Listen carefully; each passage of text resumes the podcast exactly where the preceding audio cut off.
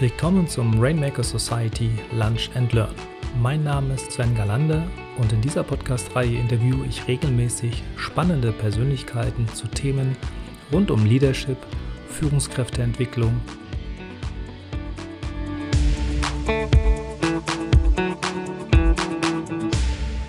...13 Uhr, herzlich willkommen heute zum Lunch and Learn äh, mit einem ganz spannenden Thema im Dreieck zwischen Innovation, Trend und Zukunft. Äh, Norbert ist dabei. Norbert, herzlich willkommen. Schön, dass du dabei bist. Äh, wer Norbert noch nicht kennt, Norbert arbeitet, glaube ich, seit mittlerweile über ähm, 15 Jahren äh, in der, ich sag mal, annähernd Zukunftsforschung. Die Begriffe nehmen wir nachher noch ein bisschen durch, auseinander.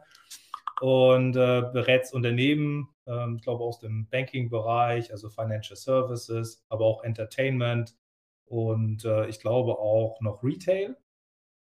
Und ähm, ja, heute haben wir dieses Thema mitgebracht, weil gefühlt reden ja viele Leute von der Zukunft. Ähm, wir haben auch so ein paar Begriffe mitgebracht, die wir später auch nochmal deutlich äh, äh, trennschärfen.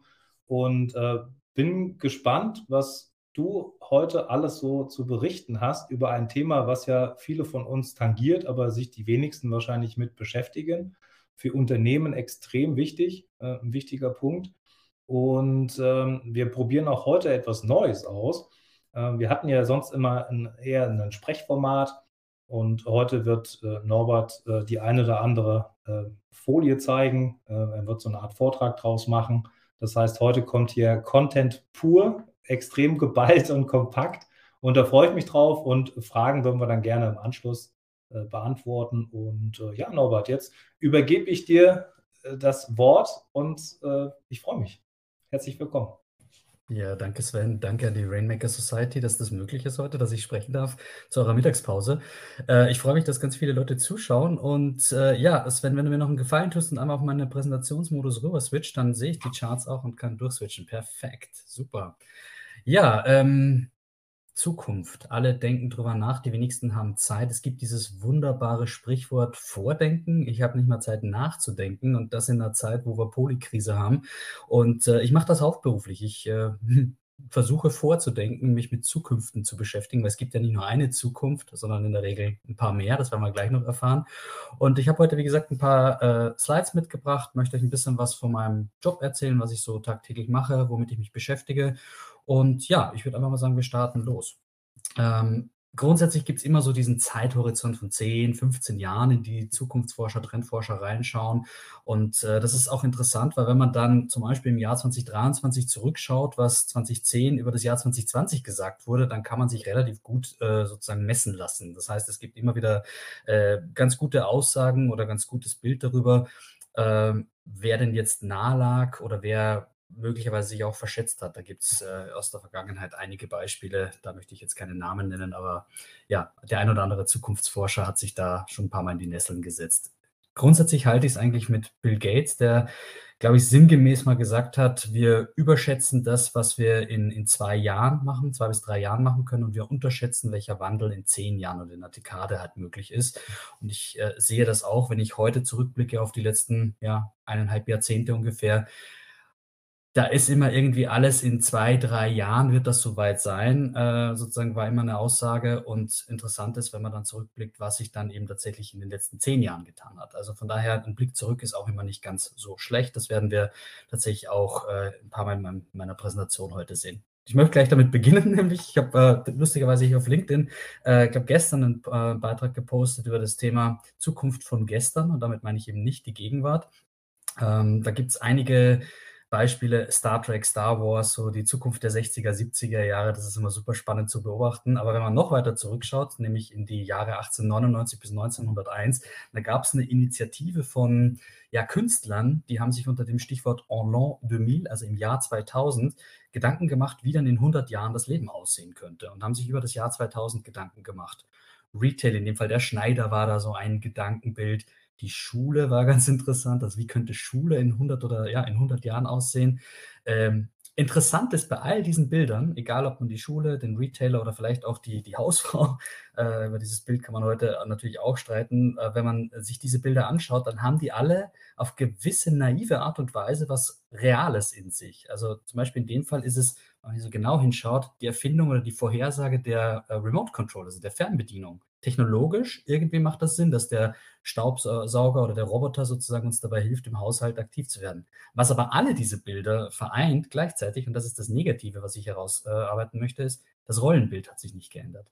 Also in dem Fall die Hausfrau, die Haushälterin, Gut, die Schule sieht heute tatsächlich immer noch so aus, wenn man nochmal zurückschaut. Äh, aber grundsätzlich, Rollenbilder werden hier nicht beachtet. Und das ist tatsächlich etwas, was man sehr häufig im Bereich Trendforschung, Zukunftsforschung sieht dass es eben nicht holistisch betrachtet wird, sondern immer sehr stark aus einer technologischen Perspektive heraus. Sehr häufig, also wie ihr auch seht, mein Bartwuchs hält sich auch in Grenzen. Ich bin jetzt kein Nostradamus. Äh, ich habe auch keine Glaskugel, die gibt es nicht, die ist permanent kaputt, sage ich immer. Es hat überhaupt nichts mit Wahrsagerei zu tun. In Wahrheit ist die Zukunftsforschung eine anerkannte, wenn auch sehr junge wissenschaftliche Disziplin. Es gibt mehrere Methoden, die man anwenden kann. Dazu werde ich gleich noch ein bisschen was erzählen. Ähm, aber grundsätzlich in der Zukunftsforschung geht es, und da halte ich sehr stark mit dem äh, Rolf Kreibig, Professor Kreibig, ähm, der Zukunftsforschung in Berlin tatsächlich äh, lehrt und so ein bisschen auch ähm, die Begrifflichkeit mitgeprägt hat, im deutschsprachigen Raum zumindest. Es ist die wissenschaftliche Befassung mit wünschbaren möglichen und wahrscheinlichen Zukunftsentwicklungen und Gestaltungsoptionen sowie deren Voraussetzungen in Vergangenheit und Gegenwart. Das ist die Zukunftsforschung. Sehr häufig wird aber Zukunftsforschung und Trendforschung gleichgesetzt. Ähm, ohne das jetzt irgendwie negativ zu meinen, Trendforschung ist eine Pseudowissenschaft. Man kann es nicht studieren, Stand heute. Ähm, und es ist sehr, sehr stark auch an der Marktforschung dran. Wir kommen gleich ein bisschen äh, noch auf das Thema Trend, Innovation und Zukunft. Das ist ja quasi der Titel der heutigen Präsentation, des heutigen Termins. Äh, da kommen wir gleich noch darauf zu sprechen und wie sich diese ähm, unterschiedlichen Begriffe auch voneinander abgrenzen. Mit diesem Chart meine ich nicht, dass es äh, Matrix zwei Realitäten gibt, sondern es ist so ein bisschen die Old Economy und die New Economy wo wir lineare, lineares Wachstum haben auf der ja, grünen äh, Geraden sozusagen und die Realität ist aber heutzutage eher exponentiellen, vom exponentiellen Wachstum äh, geprägt. Ältere Zahlen, die aber beliebig austauschbar sind äh, und viele andere Beispiele beweisen das heute auch noch. Äh, das Wachstum, die Wachstumsraten bei Apps zum Beispiel sind äh, exponentiell. Tesla-Produktion war in den Anfängen exponentiell. Ich habe jetzt die aktuellen Zahlen nicht, aber ich denke, es ist immer noch ein starkes Wachstum da im Vergleich zum äh, klassischen Automotive Market. So, und das, was wir äh, Zukunftsforscher da in der Mitte, sozusagen dieses Reality Gap, was ich gerade gezeigt habe, das ist eigentlich auch der Handlungsspielraum, wo wir uns bewegen können, wenn es um Innovationsarbeit geht. Noch zwei Bilder. Das hier ist New York im Jahr 1905 und wenn ihr da mal genau reinschaut, leider ist das Bild nicht hoch aufgelöst, liegt in der Natur der Sache, dann seht ihr einen Verrückten auf der Fifth Avenue damals. Das ist einer, der in einer Straße voller Pferde mit einem Elektroauto fährt oder mit einem Auto fährt. Also der war seiner Zeit voraus. Das Interessante ist, wenn man jetzt fünf Jahre nach vorne geht, gibt es immer noch einen Verrückten. Das ist 1910 auf derselben Straße aus einer anderen Perspektive fotografiert. Da gibt es einen, der fährt noch mit dem Pferd könnte der Deutsche sein. Ähm, ich sage das jetzt nicht, ich bin Österreicher und nicht gegen Deutsche, ich bin seit sehr, sehr langer Zeit in Deutschland, aber es ist so ein bisschen der Innovationsverhinderer, der, der Laggard, sozusagen der Nachzügler, der da versucht, äh, ja, immer noch das gute Alte sozusagen aufrechtzuerhalten. Das sind die zwei Realitäten und so schnell kann Wandel funktionieren. Ähm, ihr kennt sicherlich auch alle diese äh, Charts, wo man gesehen hat, wie die Adoptionsraten von, von Technologien, äh, wie die schneller geworden sind. Also Fernsehen hat irgendwie, keine Ahnung, Jahre gebraucht, bis es eine Million Nutzer gebraucht äh, bekommen hat. Facebook hat dann das Ganze schon auf Monate runtergebrochen und heute Technologien wie zum Beispiel ChatGPT äh, als Vertreter aus diesen generativen KI-Modellen äh, hat wenige Tage oder sogar äh, Stunden tatsächlich gebraucht, um eine signifikante Anzahl an, an, an Nutzern für sich zu gewinnen. Ein Motor dafür sind die sogenannten schwarzen Schwäne, also die unvorhersehbaren Ereignisse, äh, wie zum Beispiel eine Pandemie, Corona-Pandemie, die in allen ihren negativen Ausprägungen, aber auch sozusagen in Märkten wie Deutschland für ein Umdenken äh, gesorgt haben und damit Wandel auch beschleunigt haben. Wie könnte also jetzt, wenn man ja, 10, 12 Jahre nach vorne schaut, Normalität in 2035 aussehen? Schauen wir uns ein paar ähm, ja, Bereiche an. Einer davon ist Ernährung. Ähm, Fleisch. Äh, ich bin selber Vegetarier, aber nicht irgendwie aus, aus ähm, äh, emotionalen Gründen, äh, sondern bei mir ist einfach der Geschmack. Äh, ich habe ein Problem mit Fleischgeschmack, aber das ist eine andere Sache. Ähm, der Kollege, den ihr hier seht auf der linken Seite, ist Andras Forgatsch, einer der Gründer von Modern Mido. Und er hat äh, bereits 2011, glaube ich, diese Firma gegründet und produziert seither künstliches Fleisch, aber auch Leder, unter anderem mit Evonik hier zusammen in Deutschland ähm, gibt es eine, eine Partnerschaft, wo sie eben synthetische Stoffe, in dem Fall Leder, äh, produzieren. Das Burger Patty, was ihr da rechts oben seht, hat am Anfang irgendwie noch einige 10.000 Dollar gekostet. Heute kann man das bei Lidl, glaube ich, auch kaufen, Beyond Meat Impossible äh, Meat äh, für wenige Euro. Also so schnell kann man sehen, dass, dass äh, Adoptionsraten bzw. auch preislich das dann durchschlägt für den Konsumenten. Ein weiterer wichtiger Aspekt sozusagen im Leben ist die Behausung oder das, unser Zuhause.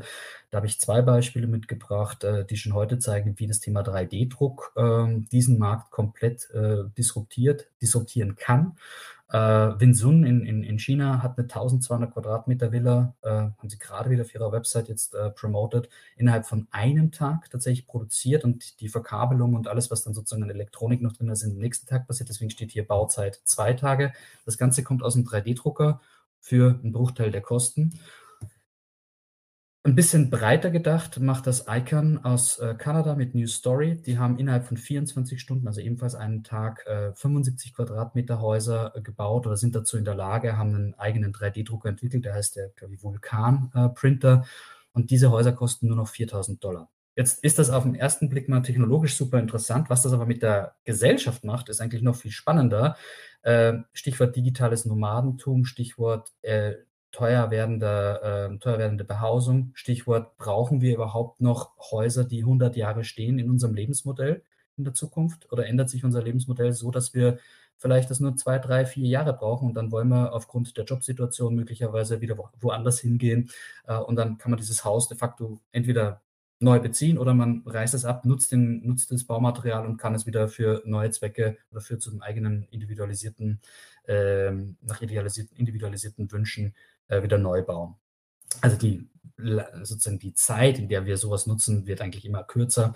Äh, und das ist eigentlich das Spannende. Darauf möchte ich hinweisen. Es ist eben nicht um, also die Technologie an sich ist super spannend, aber das, was es letztlich wirtschaftlich und sozial dann auch macht, das ist das eigentlich viel interessantere, der Impact von solchen Technologien. Mobilität, genau das gleiche. Ich habe mir gestern nochmal die Website von Hyperloop Transportation Technologies angesehen. Ähm, der Gründer bzw. Geschäftsführer ist übrigens in Deutschland, Berliner, der Dirk Alborn. Und ist, HTT ist sozusagen eine der beiden Firmen, äh, die in den Medien bekannt sind dafür, dass sie diese Vision von Elon Musk des Hyperloops, also dieses Zugs, der in einer Vakuumröhre mit annähernd äh, Schallgeschwindigkeit bewegt wird, ähm, ja, dann umsetzt, in die Realität bringt. Es gibt tatsächlich in Toulouse in Südfrankreich eine äh, größere Teststrecke von HTT, von Hyperloop Transportation Technologies und auch mit der HLA in Hamburg wird ein Cargosystem derzeit äh, überprüft und gestern habe ich noch gelesen, dass äh, irgendwo in Norditalien eine Strecke auch tatsächlich jetzt neben einer Autobahn äh, gebaut werden soll oder dass es zumindest Pläne dafür gibt. Äh, wie ihr euch vorstellen könnt, ist das natürlich ein hochreguliertes Thema und ähm, einige Bauvorschriften gilt es zu beachten. Zweites Beispiel für Mobilität ist Monet. Äh, das finde ich insofern eine spannende Initiative, die derzeit nur in Japan stattfindet. Aber es ist spannend, wenn man sich die beiden äh, Partner in diesem Joint Venture ansieht. Das ist Softbank und Toyota. Softbank aus dem Telekommunikationsbereich kommend und eher bekannt als Venture Capitalist und Toyota natürlich als weltweit größter Autobauer. Die beiden haben sich zusammengeschlossen und bauen, ich sage immer so eine Art Europalette, die autonom bewegt werden kann und auf der man alles draufbauen kann. Vom Pizzaofen über Hotelzimmer bis hin zu, ja, ich sag mal, äh, einer Apotheke oder ein Ärztezimmer. Und die fahren damit durch die Präfekturen in Japan schon heute und äh, versorgen so quasi den ländlichen Raum unter anderem mit Lebensmitteln, mit Gesundheitsvorsorgeleistungen. Äh, äh, und das Ganze natürlich technologisch getrieben. Wie gesagt, man muss sich immer das so vorstellen, äh, da fährt eine Europalette autonom durch, durch die Präfekturen und draufbauen kann ich, was ich möchte. Gesundheit ein absoluter Megamarkt. Äh, das Thema Longevity, also Langlebigkeit, äh, ist nicht zu unterschätzen, äh, zählt aus meiner Sicht zu den Zukunftsmärkten schlechthin. Aubrey de Grey, der Rübezahl hier auf der linken Seite, ist der ehemalige Chief Scientific Officer von der Sense Foundation. Das ist ein, glaube ich, 5 Milliarden Dollar schwerer Fund in den USA, der sich nur an äh, Longevity-Startups beteiligt.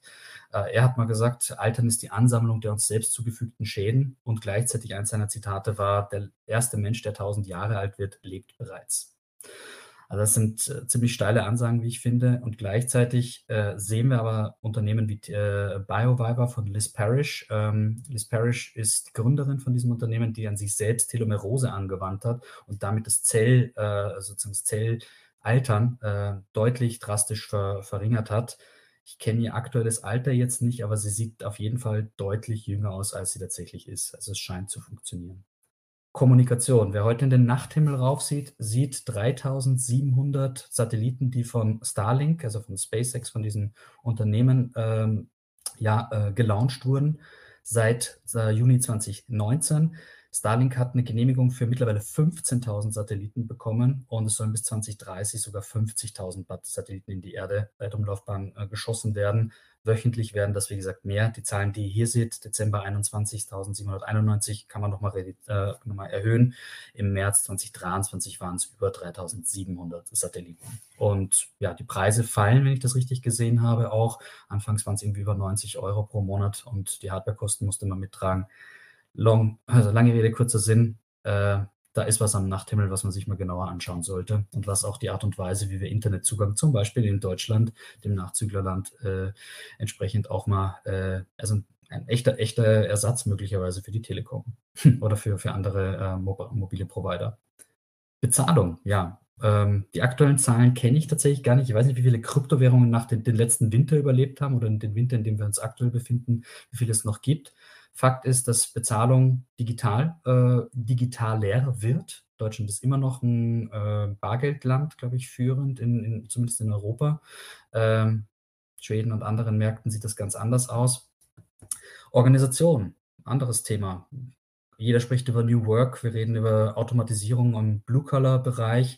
Ähm, Christoph Jentsch, äh, ich, ich, sag mal, absoluter Ethereum-Insider hier in Deutschland, äh, auch einer der Gründer der ersten DAO, ähm, hat, ich glaube, auch schon vor, vor drei, vier Jahren diesen Satz hier geprägt. Früher haben wir die Arbeit automatisiert, also Blue Color, heute automatisieren wir das Management. Wer es nicht kennt, dezentrale autonome Organisationen sind letztlich auf Blockchain basierte Unternehmen, die plutokratisch funktionieren. Das heißt, keine klassischen Mitarbeiter, sondern Entscheidungen werden anhand von Anteilen äh, gefällt. Meistens sind das äh, Investmentvehikel, aber da haben wir ja mehrere Fachleute, die hier auch in der Community sich äh, bewegen und die kennen sich da wahrscheinlich noch besser aus als ich. Ich finde interessant, wenn man äh, über New Work spricht und diesen ganzen Hype um äh, künstliche Intelligenz derzeit, die Regulierungsseite sich mal anzuschauen. Der berühmte AI Act auf EU-Ebene ist ja mittlerweile sehr weit fortgeschritten. Ich habe nochmal nachgesehen, ein, Stück weit zurück in die Origins sozusagen von diesem AI Act mir angesehen und da gab es diesen berühmten Entwurf einer Entschließung des Europäischen Parlaments, wo es damals um die Einführung einer elektronischen Person ging. Das ist ganz interessant. Zusätzlich zur natürlichen und zur juristischen Person sollte auch eine elektronische oder elektrische Person eingeführt werden. Äh, und dann gab es einen großen Aufschrei in der Wissenschaftsszene. 200, über 200 Wissenschaftler haben einen offenen Brief geschrieben und gesagt, so, wenn ihr das macht, müsst ihr auch mitbedenken, dass da Sozialversicherungen fällig wären. Also mit den Pflichten einer elektronischen Person kommen auch die Rechte sozusagen. Und da muss man echt, oder mit den Rechten kommen auch die Pflichten. Und ähm, ja, das war, fand ich ganz interessant, wie so die Genese des, des AI-Acts eigentlich stattgefunden hat und ja, wie das ganz anfangs so gelaufen ist. Organisation kann aber auch bedeuten, dass alles schneller wird, über zum Beispiel Quantencomputing. Einer dieser Pioniere in dem Bereich war äh, Bo Ewald, der Präsident und Gründer von D-Wave. Erstes Projekt war damals, glaube ich, mit VW in Peking zum Thema Stauauflösung. Also wie kommt man vom Pekinger Flughafen in die Innenstadt in einer halben Stunde? Quasi unmöglich. Aber mit einer Echtzeitberechnung auf Quantencomputerbasis war es wohl möglich, äh, haben sie dann bewiesen. Und ja, Kryptographie bzw. Quantencomputing kann eingesetzt werden für Medikamentenforschung und andere komplexe äh, ja, Prozesse. Letztes Beispiel noch Energie. Äh, auch hier ist es interessant, im europäischen Markt tut sich einiges. In Cadarache in Südfrankreich auch gibt es den ITER, den Internationalen Thermonuklearen Experimentellen Reaktor, der quasi so eine Art Schwester oder Bruder von dem ITER in, der, in China ist. Ähm, China macht da regelmäßig Schlagzeilen, dass äh, sozusagen wirklich für längere Zeit dann auch der, der, der Reaktor funktioniert, dass eine künstliche Sonne quasi Energie liefert. Äh, interessant ist, wenn man da reinschaut, wer da investiert hat. Die drei Herren da unten sind nicht unbekannt und äh, der Breakthrough Energy Ventures äh, Fund sozusagen äh, hat da ja einiges reingebuttert. ich habe jetzt gerade auf Heise auch diese Woche nochmal einen Artikel gelesen, dass es wohl Reparaturen gibt und sich diese Fertigstellung bis 2025 wohl nicht halten lässt und auch der Vollbetrieb natürlich entsprechend nach hinten gehen wird. Aber grundsätzlich ein, in einer Zeit, wo wir über Energiekrisen reden, ist das möglicherweise eine spannende Antwort. Rekapitulation. Was machen wir 2035? Wir essen gedrucktes Fleisch, wir leben in gedruckten Häusern und ich bewerte das gar nicht. Bitte nicht falsch verstehen. Das ist einfach nur eine, eine, eine mögliche, äh, ja, eine mögliche, ein mögliches Szenario von vielen. Wir werden in Röhren und autonomen Fahrzeugen sehr, sehr schnell bewegt werden, verlängern unser Leben, bleiben gesund, Daten fallen vom Himmel, das Geld kommt aus dem Rechner, wird also programmiert. Künstliche Intelligenz hilft uns bei der Organisation, damit werden wir schneller, können schneller entscheiden und die Energie kommt von einer künstlichen Sonne ja, klingt irgendwie nach Science Fiction, aber wie wir gerade gesehen haben, es gibt mehr und mehr Leute, die schon an solchen Themen arbeiten. Wie arbeitet man jetzt an der Zukunft? Kapitel 2.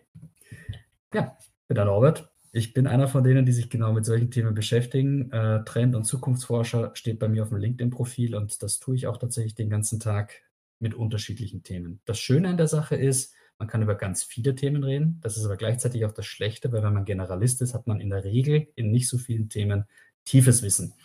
Ähm, das versuche ich für mich zu ändern, indem ich mir immer Kernmärkte raussuche, die ich glaube, dass die zukunftsfähig sind und gehe dort in die Tiefe. Derzeit ist es das Thema Bildung. Ich glaube ganz stark daran, dass unser Bildungswesen nicht nur im ersten Bildungsweg, sondern auch im Professional Education Bereich hm, einiges an, an, an, an Rückenwind vertragen würde. So, das überspringe ich mal. Wie du schon gesagt hast, Sven, in der Einleitung, es dreht sich irgendwie alles um Trend, Innovation, Zukunft. Also dieses Spannungsfeld ist vorhanden. Jeder redet gefühlt mit. Es ist extrem laut. Und ich sehe eine Rolle sozusagen in diesem System für mich ist so eine Art Brückenbauer. Also zwischen der Old Economy und der New Economy, diese Übersetzungsdienstleistung zu, äh, zu tätigen, das sehe ich als meinen Kern. Und jetzt um die Frage, ich meine, ich gebe dir leider kein Feedback, aber vielleicht könnt ihr es in den Chat reinschreiben oder in, in, also als Feedback oder als Frage oder als Hinweis auch reingeben. Was ist ein Trend? Nun, wenn man diese Frage zum Beispiel in Österreich jemanden stellt, dann wird man bekommen, es ist ein Wirtschaftsmagazin. Wenn man sie einem, einer Person aus der Modebranche stellt, dann kriegt man ja, blau ist der neue Trend oder eng geschnittene Kleider oder was auch immer sozusagen. Viele Leute setzen den Begriff gleich mit Technologie, wie wir vorher schon gesagt haben. Wenn man mal in den Duden oder in die klassischen äh, ja, Nachschlagewerke schaut, dann sieht man dort, dass es das erste Anzeichen für Wandel ist. Klingt relativ einfach. Ja.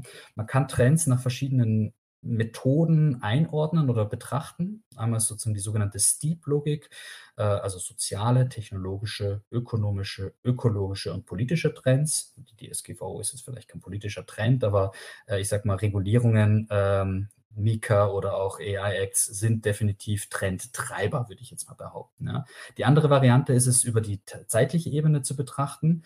Dann spricht man in der Regel über Mikrotrends, also konkrete Beispiele, Makrotrends. Ich sag mal, das sind genau diese Buzzwords, die hier auch zu, zu finden sind. Und dann gibt es die Megatrends. Äh, das sind generationenübergreifende Phänomene, die uns eben 10, 15, 20 Jahre begleiten und dann eben groß für einen echten Wandel längerer Natur sorgen. Ein Trend beschreibt, wie kleine Dinge groß werden. An der Stelle mein alter Freund Malcolm Gladwell mit dem Tipping Point aus dem Jahr 1998 sei hier erwähnt. Der beschreibt eben genau, wie sich äh, Entwicklungen über diese gausche Normalverteilung in der Regel bewegen und wie Dinge groß werden und dann möglicherweise eben auch wieder abflachen, wie wir es zum Beispiel auch im Gartner Halbcycle sehen. Ähm, hat einen Grund, warum es den Gartner Halbcycle gibt und warum sich gerade Technologien auf, diesen, auf dieser Kurve bewegen. In der Regel haben wir am Anfang einen Hype, dann kommen in der Regel immer die gleichen Fragen. Ist das nachhaltig? Ist das ethisch vertretbar? Super zu beobachten an Fragestellungen rund um Blockchain derzeit oder letztes Jahr spezifisch, wie energie- und nachhaltig ist dieses Thema. Und dann geht es in der Regel erstmal kurz ins Tal der Tränen runter und dann entscheidet sich, wenn man diese Fragen beantworten kann, ob es eben in dieses Plateau der Produktivität geht oder ob wir eben in der Bedeutungslosigkeit verschwinden mit diesem Trend. Jetzt die große Frage, ist der Trend gleich Innovation?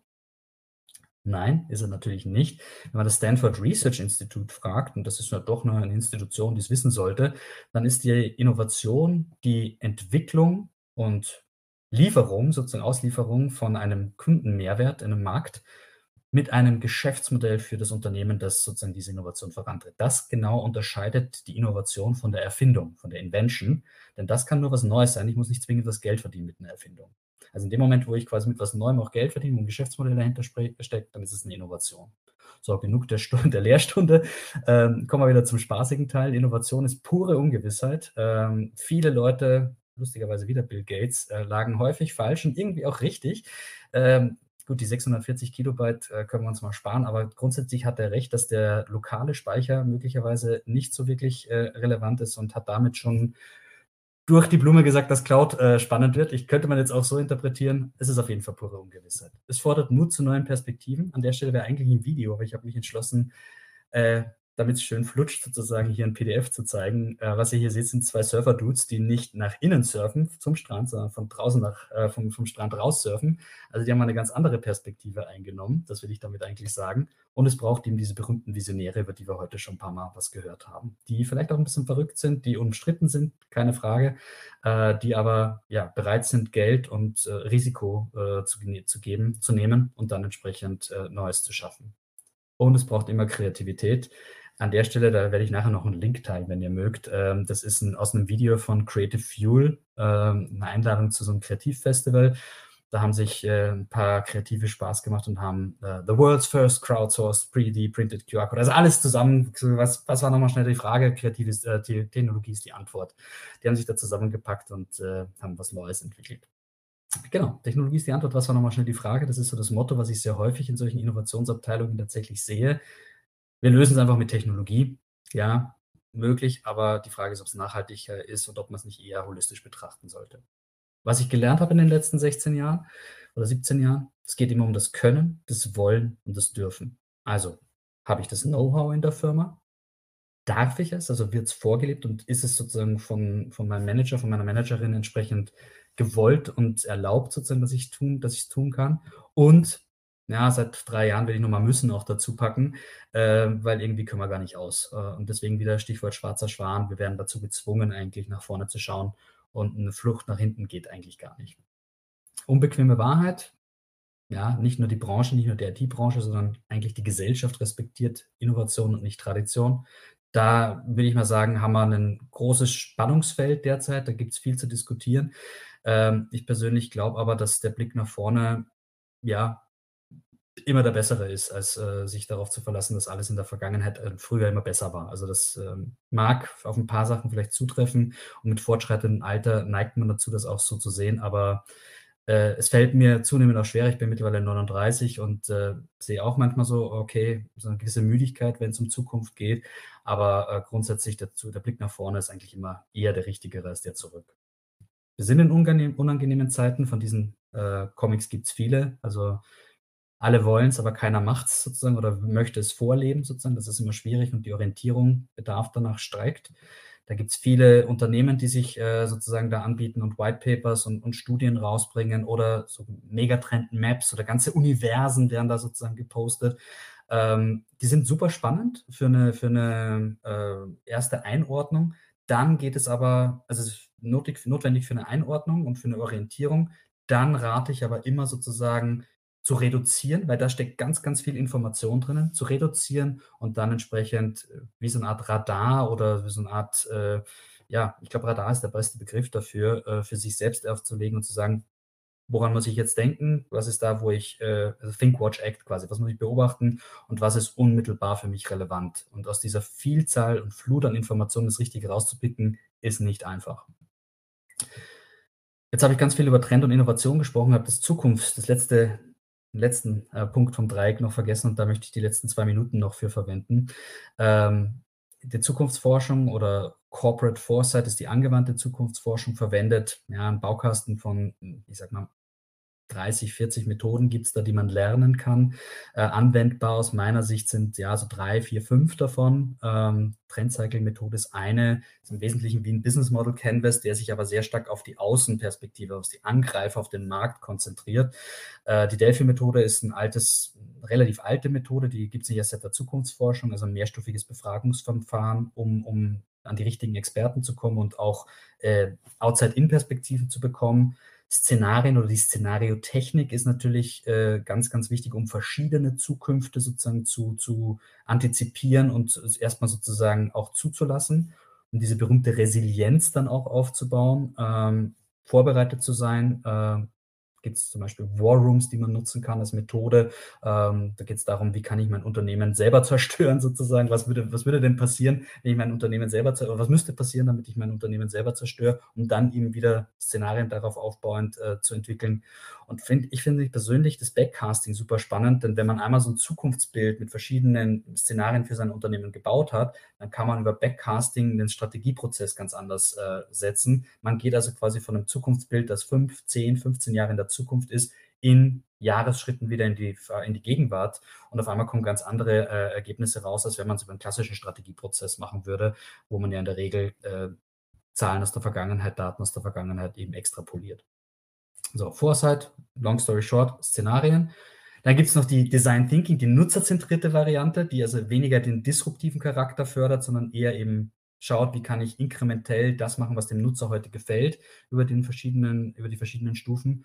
Und für mich ist interessant diese Kombination von beiden, Futures Thinking. Also wie kann ich eine Zukunft sozusagen antizipieren, mir ausdenken und, und äh, ausdenken ist der falsche Begriff, man muss immer aufpassen, wie kann ich eine Zukunft oder Zukunft für mich entwickeln, um dann eine Persona zu haben, von der ich ausgehe in fünf bis zehn Jahren. Das heißt, ich antizipiere Probleme, die für diese Persona entwickeln oder entstehen könnten in den nächsten fünf bis zehn Jahren und gehe von dort dann im Design Thinking Prozess los, um dann wieder in die agilen Prozesse später reinzukommen. So, das war ein kurzer Ritt durch die Zukunftsforschung, Trendforschung und Innovationsberatung. Ich habe genau 30 Minuten gebraucht, Sven. Auf den Punkt, oder? Ja, Wahnsinn. Direkt auf den Punkt. Ja, es waren sogar nur, wenn ich jetzt nachgucke, 28 beziehungsweise 29. Ah, da habe ich, hab ich, noch drei Minuten, nicht, zwei Minuten. Darf ich noch? Du, hast, du hättest noch, äh, genau. Äh, ja, vielen Dank, mega. Ähm, ich ich habe, äh, bevor, jetzt, äh, bevor wir jetzt zu den anderen Fragen kommen, ich hätte gern äh, einfach auch selbst ein paar Fragen an dich. Vielen Dank. Also äh, die allererste Frage, die ich mir stelle, ist, ähm, wenn du das jetzt beruflich machst, jeden Tag dich damit beschäftigst, und da sicherlich ja auch nicht immer nur äh, positive Sachen siehst, ne? Stichwort äh, Bildung und Co., ähm, kann man als äh, Zukunftsforscher, als Trendforscher, kann man da positiv äh, auch in die Zukunft blicken oder ähm, also kann man sich das bewahren oder äh, kann man da auch sehr schnell irgendwie so ins Negative abdriften, weil einfach vieles, was vielleicht in den 60 Jahren jetzt, in den letzten 60 Jahren sich aufgestapelt hat, immer noch nicht gelöst ist. Es gibt ja manche Themen, die sind immer noch nicht besser. Es ist ein bisschen tagesverfassungsabhängig, muss ich ehrlich gestehen. Also mit wie gesagt, äh, ich bin als Jungspund mit 20 oder 21 Jahren bin ich da in habe ich erste Touchpoints in dem Beruf gehabt und, äh, noch während der Uni habe ich mich da viel mit diesem Thema schon beschäftigt, war natürlich Feuer und Flamme, habe alles angenommen, äh, was nur geht, aufgesaugt und alles war erstmal gut. Und das muss man auch sagen, Technologie oder Trends an Technologie an sich ist immer neutral. Also ist, ne, Technologie ist nicht böse oder ist nicht gut per se, sondern ist das, was wir daraus machen. Und ich glaube, das ist, ähm, je länger man den Markt beobachtet und je länger man, je lauter es auch wird im Markt, desto mehr regt man sich persönlich, also kann ich jetzt von mir sprechen, mich persönlich über das auf. Und deswegen bin ich auch eher kritisch meiner eigenen Zunft gegenüber, muss ich ehrlich gestehen. Mhm. Also ja, ich schaue immer noch positiv der Zukunft gegen, äh, entgegen, habe ich ja gemeint.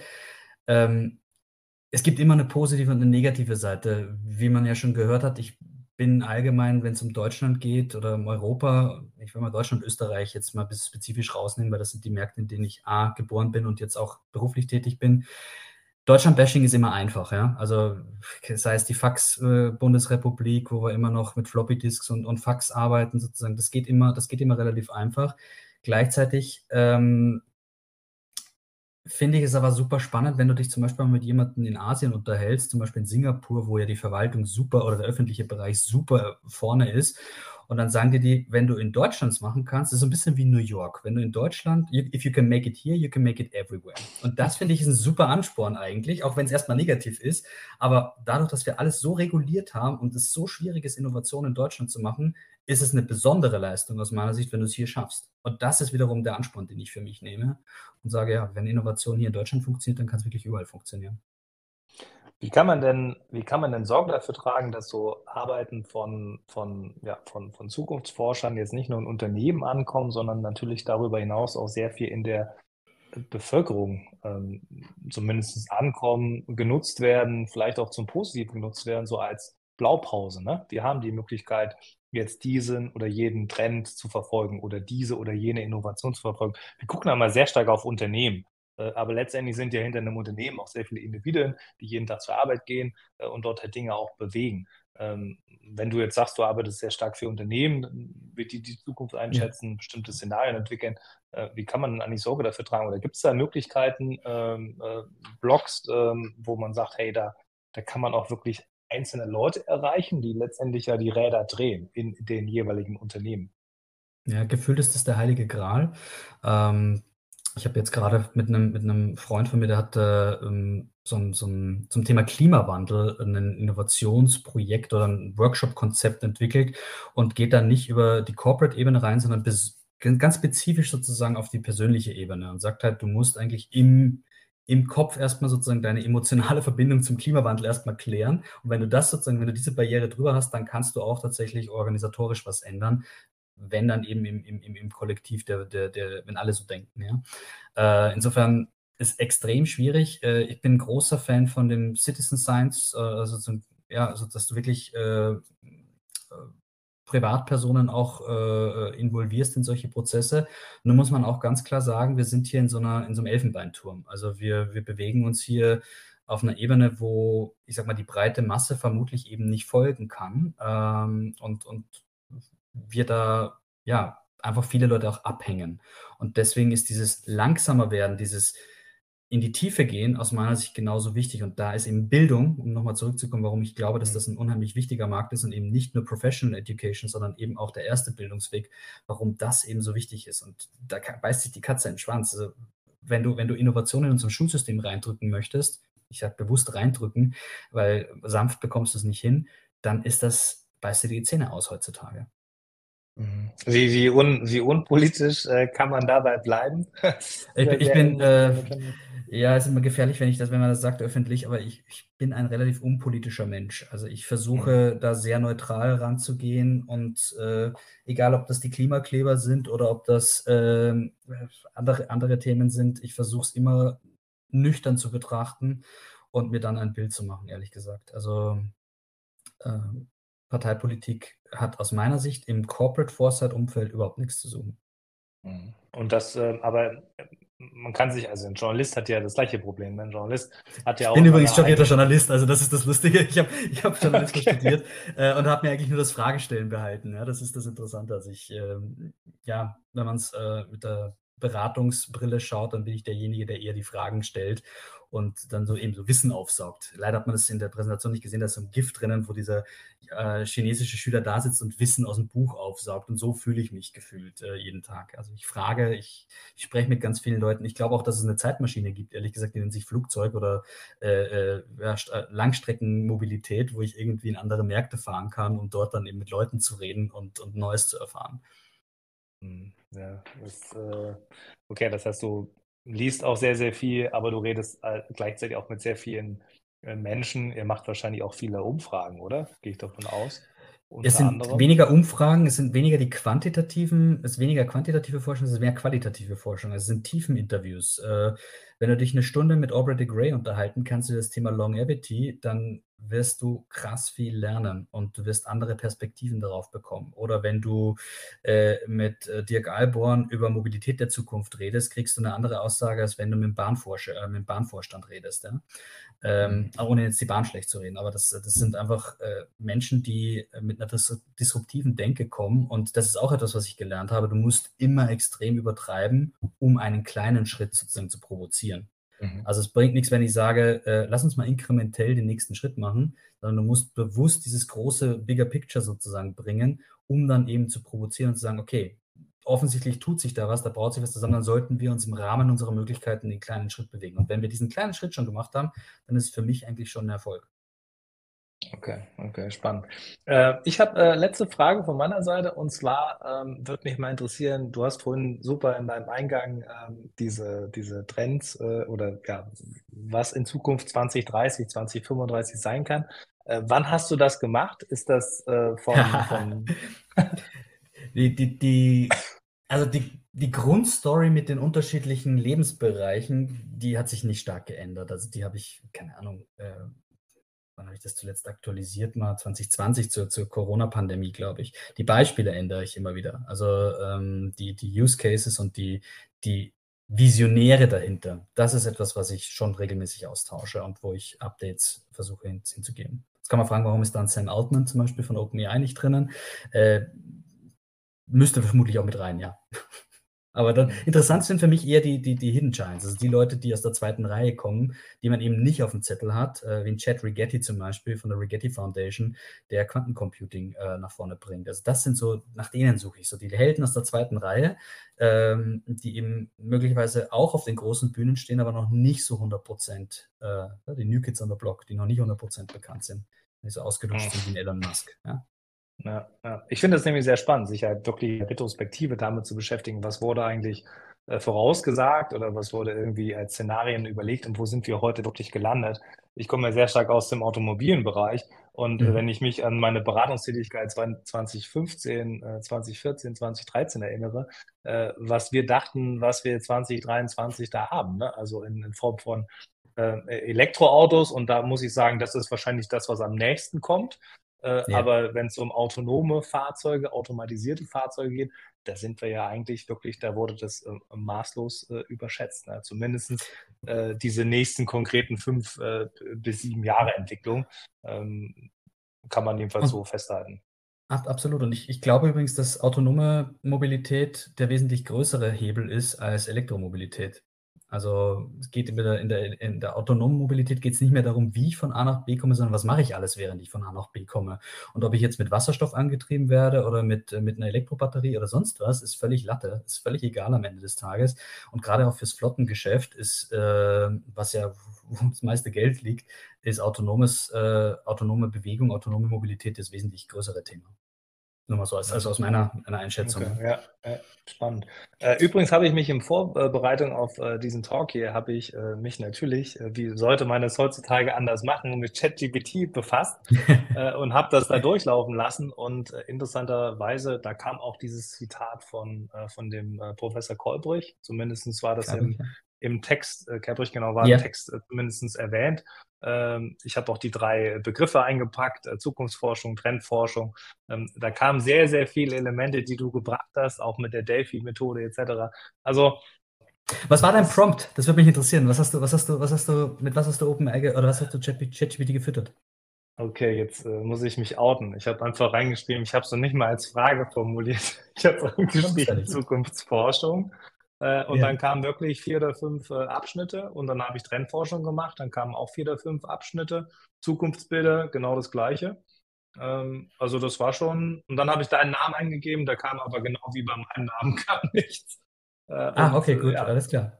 Also ja, gut, äh, spannend, das... aber diese, diese Delphi-Studien, äh, ich glaube, das Einzige, was äh, wo das System vielleicht ein bisschen daneben lag, du hattest gesagt, die Zukunftsforschung ist eine Forschung mittlerweile, eine sehr junge, wenn ich mich recht, ja. recht äh, erinnere. Übrigens in den kalten, also kalte Kriegszeit entwickelt. Äh, also es kam okay. eigentlich aus dem militärischen Umfeld, Szenarien für, äh, wie die Amerikaner sozusagen sich in, in Kriegsverhältnissen ver, verhalten. Ja? Genau, ist, und dann ist, ist aber noch die, dieser Passus ja noch, es ist anzumerken, das finde ich gut, dass es auch kritisch von ChatGPT selbst dann rübergebracht wird, dass es Zukunftsforschung keine exakte Wissenschaft ist, und keine genauen Vorhersagen über die Zukunft liefern kann. Äh, und dann geht es um ja, wer, kann, wer kann das schon, ja? Wer kann das schon? Wer kann es das schon, denn, genau. Es sei denn, Dirk hat sein DeLorean auf 88 Meilen die Stunde gebracht. Dann wird es funktionieren. Ja, das äh, ist natürlich auch, das ist eigentlich so das versinnbildlichte Entertainment, wenn es um Zukunft geht. Ne? Diese, diese Filmreihe, die man ja heute auch immer noch guckt, äh, das ist. Ähm das ist übrigens lustig, wie dieses Self-Fulfilling Prophet, also wer, wer beeinflusst wen? Also Bla ist mhm. Black Mirror sozusagen äh, verantwortlich für die eine oder andere Technologie, für den berühmten Spot von, von Boston Dynamics? Äh, was war vorher da sozusagen? Und äh, mhm. ist Beeman entstanden vom, also der Zeilinger, Professor Zeilinger in, aus Österreich, der, glaube ich, letztes Mal den Nobelpreis letztes Jahr bekommen hat oder dieses Jahr. Ich weiß nicht mal, wann die vergeben werden. Für mich ist irgendwie, das ist immer so zeitlos.